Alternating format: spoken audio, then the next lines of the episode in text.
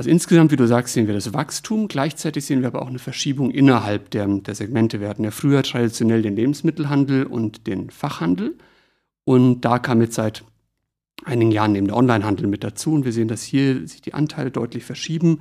Während der Lebensmittelhandel früher gut über die Hälfte hat, erwartet man, dass das auf etwa ein Drittel absinkt, Fachhandel sein Drittel etwa beibehält und online auf ein Drittel anwächst. Ich glaube, wir müssen die Technologie noch viel besser nutzen, um die verschiedenen Kanäle zu verzahnen oder die Stärken von einem Kanal im anderen verfügbar zu machen. Ich denke an Augmented Reality, ich denke an Produktberatung am Regal, ich denke an einen Kunden zu erkennen, zu wissen, welches Haustier hast du und dazu passende Beratung am Regal mit Hilfe von Technologie anzubieten. Mhm. Also das sind zumindest Themen, über die wir intensiv nachdenken. Trend Emotionalisierung der Mensch-Tier-Beziehung. Ich finde, diese Emotionalisierung lässt sich anekdotisch ganz schön veranschaulichen, wenn wir uns die Top 40 Hundenamen aus dem Jahre 2020 anschauen. Die habe ich nämlich mal mitgebracht. Die Haustiere immer mehr Teil der Familie wirklich sind. Und, und dann beispielsweise sehen wir das auch in den Produkten, dass plötzlich im Dezember Adventskalender für Tiere verkauft werden. Herzlich willkommen zu den EHI Retail Insights. Mein Name ist Caroline Martens und ich spreche in unserem Podcast mit Menschen aus dem Handel. Bevor ich unseren heutigen Gast vorstelle, möchte ich mich bei unserem Supporter des Monats bedanken, CCV. Das Team von CCV entwickelt hochmoderne und internationale Payment-Lösungen. Bei CCV finden sich sowohl Terminal-Hardware, Self-Service-Lösungen, Android-Systeme als auch die neueste Tap-on-Phone-Technologie. Und nun zu Zoroyal Petcare. Die Zoroyal Petcare GmbH ist der Fachhändler für Tierbedarf in der Rewe Group. Ob Hund, Katze, Aquaristik, Kleintier, Terroristik oder Vogel, Zoo Royal deckt jeglichen Tierbedarf ab und ist vielen sicher mit ihrer Eigenmarke auch aus dem stationären POS bekannt. Die Mehrheit der Kunden kauft heute mal online, mal im stationären Handel. Den Kunden auf allen Kanälen zu erreichen, ist wichtiger denn je und steht bei Zoo Royal im Mittelpunkt, sagt Dr. Daniel Koch, Managing Director Zoo Royal. Und genau darüber spreche ich mit meinem Gast. Wir brechen gemeinsam Zoo Royals Strategie auf vier Superpowers runter. Das Thema One-Stop-Shopping, Gestaltung eines bequemen Einkaufserlebnisses, die Emotionalisierung der Mensch-Tier-Beziehung und schlussendlich die Diversifizierung der Kundenprofile. Welche Entwicklungen sind am Markt zu beobachten? Welche Erfolge erzielen Sie mit Shop-in-Shop-Konzepten? Und welche Rolle spielt Tierarzt Tacheles? Das alles bespreche ich mit Daniel in dieser Ausgabe der EHI Retail Insights. Hallo Daniel, schön, dass du da bist. Hallo Caro, danke für die Einladung. Du bist heute hier ins Studio gekommen. Wir sind natürlich 2G+. Du wohnst in der Nähe von Köln, also hattest du auch keinen weiten Anreiseweg. Nein, wunderbar. 20 Minuten. Ich wohne genau auf der Stadtgrenze Köln zu Bergisch Gladbach. Ah ja. Jeder kennt ja die Endhaltestelle Thielenbruch von der 18. Auf der Das einen stimmt. Seite nach Istanbul, auf der anderen Seite zu mir. Ja, super. Um dich zu Beginn etwas besser kennenzulernen, habe ich ein paar Satzanfänge mitgebracht. Und ähm, ich freue mich, wenn du die kurz für uns vervollständigst. Du hast nämlich einen sehr spannenden Lebenslauf und ich möchte die Highlights der Hörerschaft nicht vorenthalten. Ich bin aufgewachsen in. Tansania, in Dar es Salaam, Ostafrika. Mein allererster Job hat mich gelehrt, dass. Man Dinge vom Ende her denken muss. So, und das muss man erklären, warum. Ja.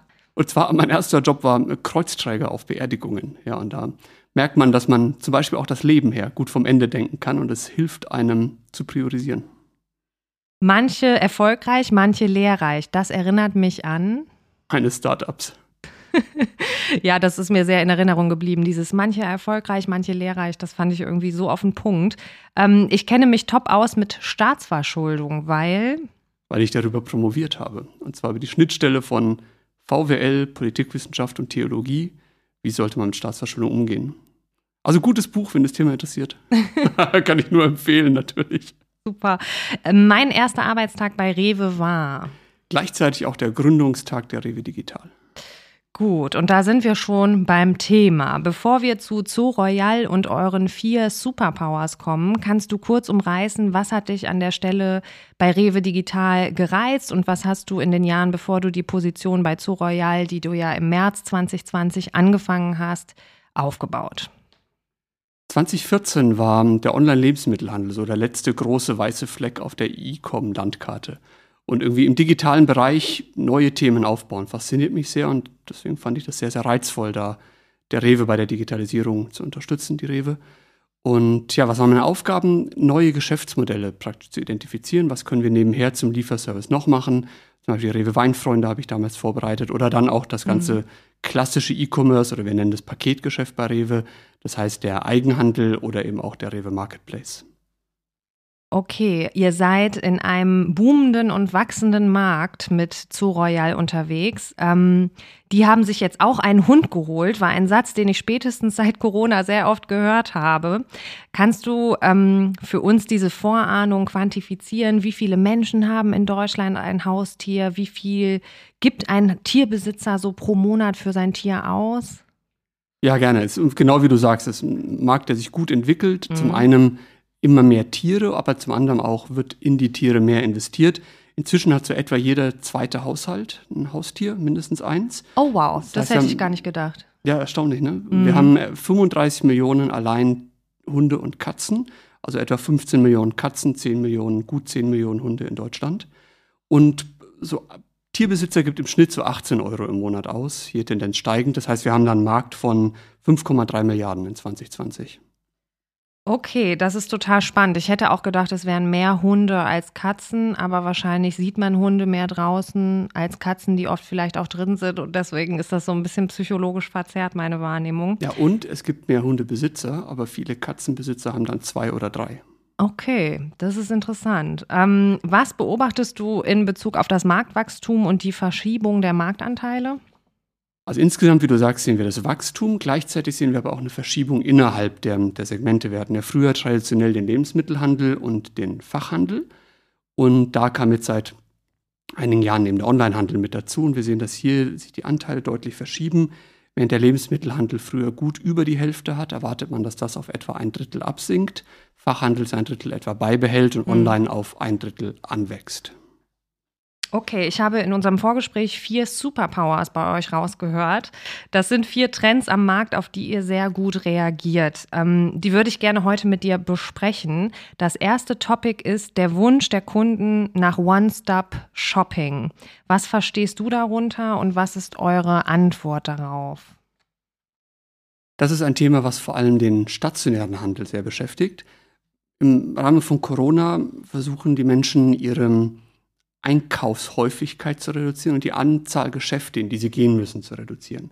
Das heißt, während man früher irgendwie zum Beispiel einen klassischen Lebensmitteleinkauf oft auf mehrere Händler verteilt hat, geht man jetzt gerne einmal an eine Station, hat dort einen größeren Bon und ist froh, dass man dort alles abgewickelt hat. Das sieht man ja auch, wenn man die Marktanteile sich anschaut, wie da Verschiebungen stattfinden. Und den Wunsch kann man natürlich auch übertragen auf den Einkauf für die Tiere. Natürlich, Tiere werden wichtiger in der Familie, das heißt, den Kunden ist es wichtig, da sprechen wir ja gleich nochmal drüber, mhm. andere Superpower. Ähm, das heißt, den Kunden ist es wichtig, wirklich auf Fachhandelsniveau einzukaufen. Ja. Gleichzeitig widerspricht es dem Wunsch, möglichst wenig Einkaufsstätten zu haben, wenn man danach, nach dem Lebensmitteleinkauf für die Familie, nochmal woanders hinfahren muss, um für die Tiere einzukaufen. Und genau da setzen wir an, als Royal, als Fachhändler, aber Teil der Rewe Group, dass wir versuchen, diese Fachhandelsqualität und das Fachhandelserlebnis in den Lebensmitteleinkauf zu integrieren. Also ich kaufe für mich und meine Familie und zu meiner Familie gehört eben auch der Hund oder die Katze ein. Und da sehen wir tatsächlich, dass wir da, wo wir starke Zorealpräsenz in die Rewe-Märkte bringen, gegen den Trend deutlich wachsen können, weil die Leute sagen, wunderbar, ich kann meinen fachhandelsähnlichen Einkauf im Rewe direkt mit meinem Lebensmitteleinkauf verbinden. Genau, und ihr habt auch äh, Shop-in-Shop-Konzepte? Ja, wir arbeiten mit, mit ganz verschiedenen Formaten, mhm. von irgendwie Sortimentserweiterung über Premium-Meter bis hin zu Shop-in-Shop-Konzepten. Wir haben auch inzwischen erste Getränkemärkte, die einen größeren Tierbereich mhm. einbauen. Okay, spannend. Ähm, Superpower 2, mindestens genauso spannend, Omnichannel. Die Kunden wünschen ein bestmögliches und bequemes Einkaufserlebnis, wie wir alle wissen und man auch in unseren Studien nachlesen kann. Wie kriegt ihr das hin? Da gehören verschiedene Elemente rein. Zum einen ist es das Wissen der Kunden, ich kann auf verschiedenen Kanälen einkaufen. Egal wie ich gerade Lust habe einzukaufen, ich werde versorgt, die sind für mich da. Mhm. Dann haben wir ein sehr breites Angebot, natürlich das Online-Angebot mit dem umfassenden Online-Shop, dann natürlich die, die Märkte dazu, aber auch die Integration in den Lieferservice oder den Abholservice. Das heißt, wenn ich irgendwie zum Beispiel einen großen Warenkorb bestellen möchte, dann lasse ich mir das einfach alles direkt nach Hause schicken.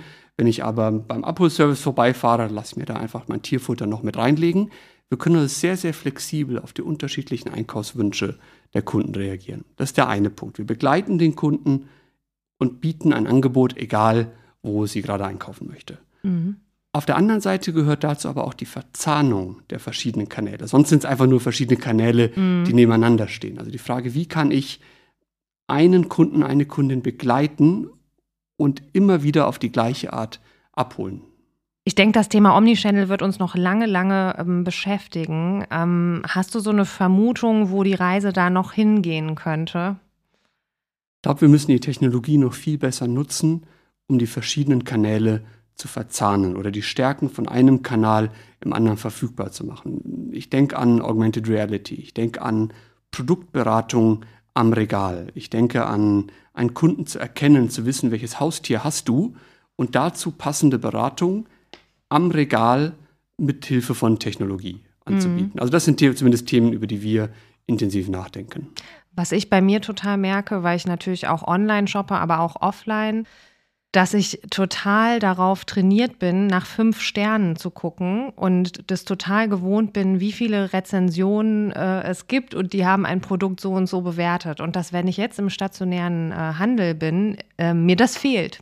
Das merke ich, aber erst seit kurzem ungefähr. Ne? Das finde ich schon ähm, spannend, dass man sich so daran gewöhnt und es dann sogar vermisst offline. Ja, der Mensch wünscht Unterstützung bei seiner Einkaufsentscheidung.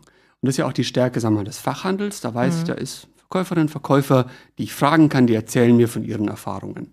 Und wir können natürlich in die Rewe-Märkte jetzt nicht überall Tierfachverkäufer auch mit, mit anstellen. Aber genau das ist so ein Beispiel, dass man dann eben anbieten kann, scan das Produkt und lies Online-Erfahrungen. Oder ähm, öffne deine App und äh, da steht, welches Tier du hast und dann lass dich beraten, dass dein Hund jetzt gerade irgendwie von Welpe zu Erwachsenen gewechselt ist und dass deswegen jetzt Zeit ist, dein Hundefutter umzustellen. Ja, ich glaube, da ist definitiv noch mehr Musik drin, auf jeden Fall.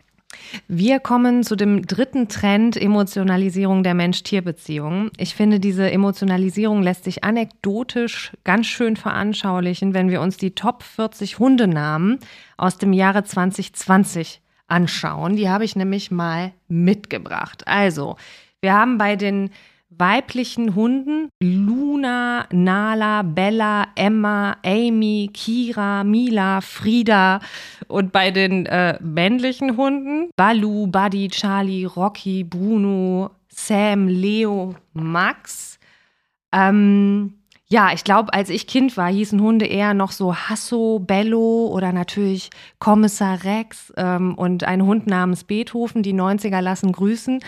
Fressnapf spricht in dem Zusammenhang ja auch oft davon, dass sie sich vom Versorger zum Umsorger entwickeln. Ähm, ja, was ist eure Philosophie? Wie siehst du dieses Thema Emotionalisierung der Mensch-Tier-Beziehung?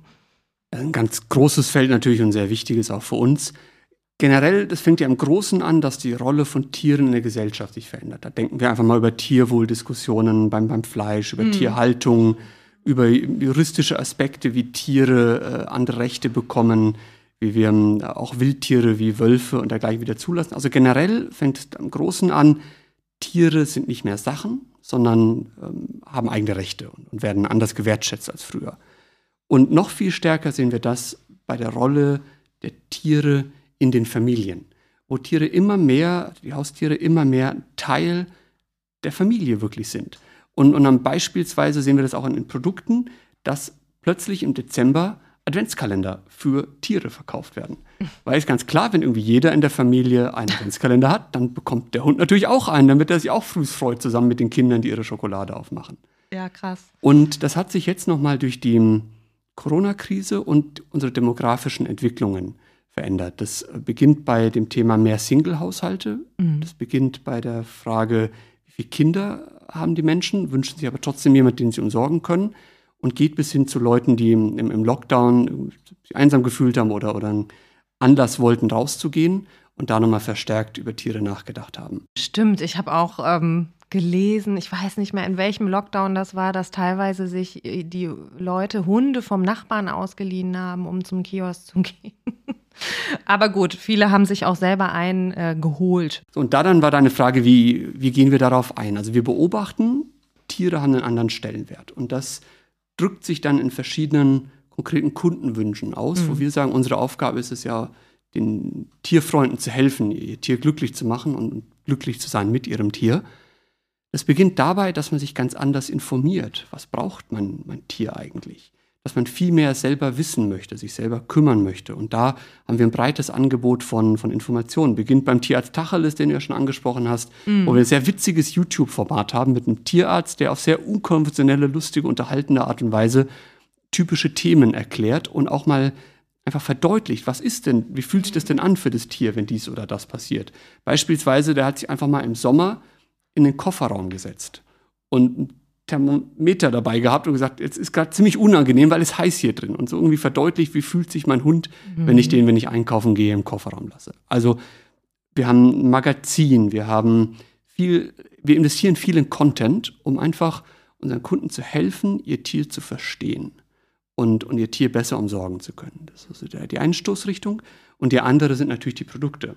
Ich glaube, zu dem, was du gesagt hast, dass man auch analog so ein Gefühl zumindest so eine Entwicklung bei der Kindererziehung sieht. Ne? Also die ganzen Mütter und Väter und Familienblogs äh, und unzählige Ratgeber, wie man es richtig macht. Und ich glaube, dieses es richtig machen wollen, äh, hängt auch total mit der Zeit irgendwie auch zusammen, in der wir leben, wo wir Zugriff auf so viele Informationen einfach haben und dann entsteht so auch dieser Druck, äh, negativ ausgedrückt, dass wir es richtig machen wollen. Und ich glaube, ihr positioniert euch da auch so ein bisschen als Komplexitätsreduktion, weil wenn ich dann einer Marke oder einem Influencer vertraue, ähm, dann kann ich sagen, okay, ich gucke mir Tierarzt Tacheles an und dann weiß ich, was zu tun ist, so in der Art. Ne? Der wird mir schon sagen, zu welchem Moment äh, ich auch zum Tierarzt gehen soll. Ähm, also ich finde das sehr, sehr spannend, diese Entwicklung auf jeden Fall.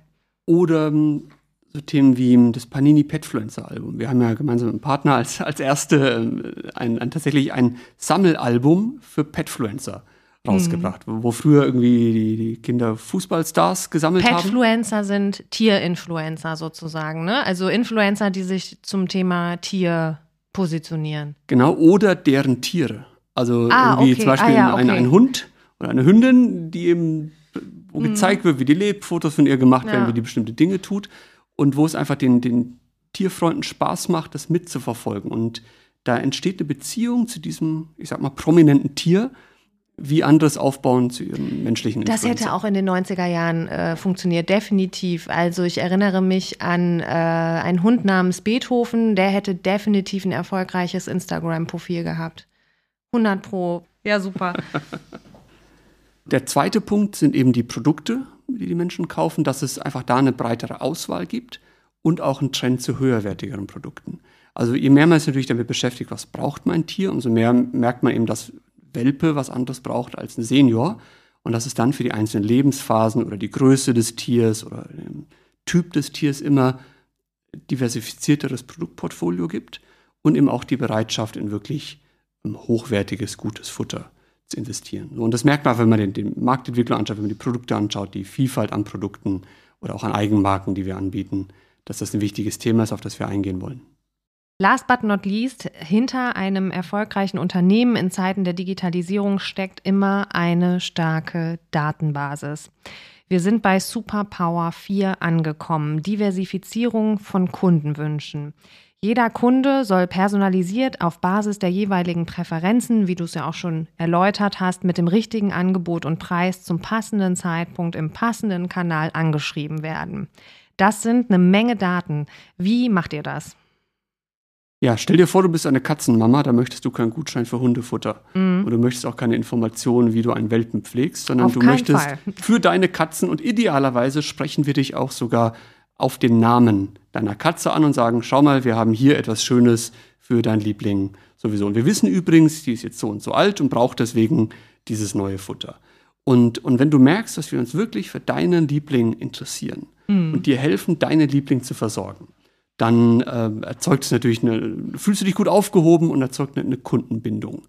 Und das ist unser Ziel, dich einfach dabei zu unterstützen und zu begleiten mit Informationen und dann eben auch den richtigen Produkten, die du brauchst. Aber dafür natürlich müssen wir dich kennen, wir müssen dein Tier kennen, wir müssen wissen, wann es Geburtstag hat. Dann schicken wir übrigens auch immer Geburtstagsgrüße und vielleicht auch ein kleines Goodie. Mhm. Und genau dafür müssen wir die Daten erfassen können zu dir, zu deinen Tieren. Wir müssen dich clustern können, wir müssen verstehen, nicht nur welches Tier, sondern auch was für Vorlieben, wie, wie versorgst du dein Tier, vielleicht bist du vegan und möchtest deswegen möglichst wenig Fleisch in deiner mm. Tiernahrung, dann interessierst du dich vielleicht für alternative Proteinquellen.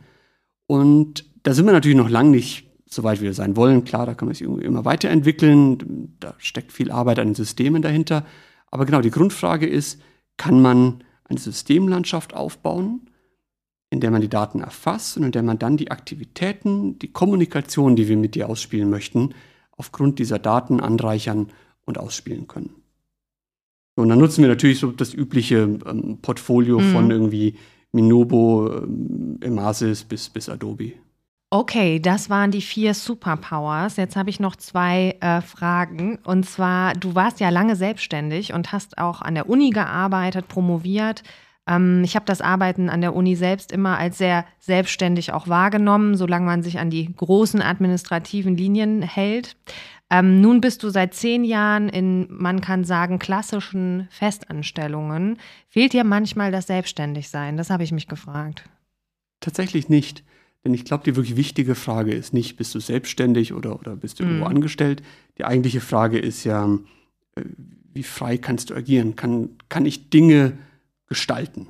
So, das ist dir das Thema, was mich antreibt.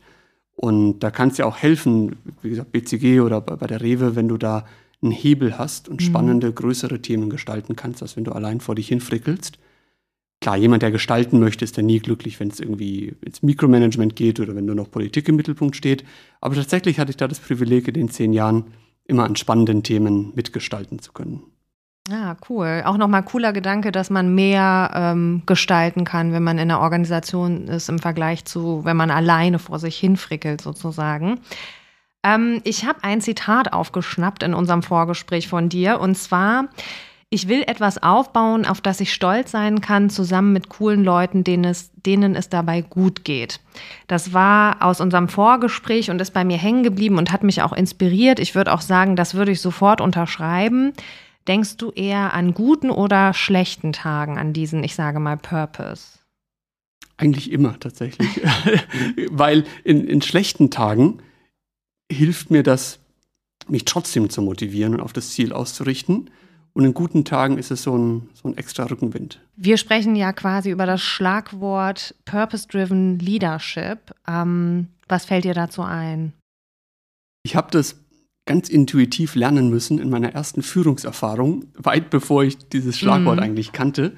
Denn tatsächlich meine erste Führungsaufgabe war mit 16 in der Jugendarbeit unserer Gemeinde.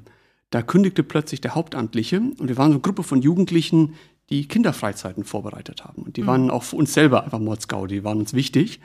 Und ähm, dann haben wir gesagt, Mensch, wollen wir das jetzt ausfallen lassen, nur weil der Erwachsene nicht mehr dabei ist? Wir machen es einfach trotzdem. Und ja, dann habe ich diese Gruppe von Jugendlichen da geleitet. Und im ehrenamtlichen Bereich kannst du ja nicht sagen, du musst morgen früh um 10 Uhr da sein, sonst mahne ich dich ab. Oder auch Jugendliche, wenn die Freitagabend dann gefeiert haben, die, wie bringst du dir dazu, Samstag früh um 10 im Gemeindehaus aufzutauchen, um irgendwie die Nachtwanderung vorzubereiten? Und das funktioniert nur, wenn du die Leute begeisterst für das Endziel, wenn jeder genau weiß, wo wollen wir zusammen hinkommen und dann ihnen die Freiheit gibst, Dinge dann selber gestalten zu dürfen mhm. im Rahmen des gemeinsam vereinbarten Ziels. Und das hat damals wunderbar funktioniert, war eine Bombenfreizeit, die Kinder waren happy, wir waren happy. Und irgendwie habe ich gemerkt, dass es eine gute Art ist, irgendwie eine Gruppe zu einem guten Ergebnis zu bringen. Und das lässt sich dann auch wunderbar auf die ja, Arbeit in, in, Firmen anwenden, auch wenn man da natürlich dann auch irgendwie weitere Instrumentarien hat und anwenden mhm. muss. Und ich glaube auch, dass es nicht nur irgendwie gut ist, so zu handeln, ähm, sondern auch einfach total effektiv in bestimmten mhm. Umfeldern. Wenn du ein neues Geschäft aufbauen willst, dann hast du so viele offene Fragen oder so viel, man weiß nicht, wie geht's. Es gibt keine Musterlösung, die du einfach durchexekutieren musst. Du brauchst die, die Intelligenz von jedem. Du brauchst die Frustrations Frustrationstoleranz von jedem, dass man irgendwie was ausprobiert, klappt nicht, Schritt zurück und nochmal. Und dafür brauchst du einfach im Kopf von jedem, der mitarbeitet, ein klares Bild vom Ziel und muss jedem diese Freiheit geben, selber einen Beitrag dazu zu leisten. Daniel, ich bedanke mich äh, vielmals, dass du hier bei uns im Podcast warst. Es hat total Spaß gemacht. Danke, Caro. Mir auch. Danke für die Einladung. Das war die elfte Folge der EHI Retail Insights. Special Thanks gehen wie immer an unsere technische Produktion Philipp Lusensky. Hört auch gern mal in unsere anderen Folgen rein. Wir haben schon mit Otto, mit Baby One, mit Rose Bikes, mit verschiedenen Dienstleistern und Forschungsbereichen über Studienergebnisse gesprochen. Abonniert uns gerne, dann verpasst ihr keine Folge mehr von den EHI Retail Insights. Ihr habt Fragen an mich oder wollt auch mal vor dem Mikro mit mir sprechen. Meine Kontaktdaten findet ihr in den Show Notes. Schreibt mir gerne eine Mail oder eine LinkedIn-Nachricht. Auf bald!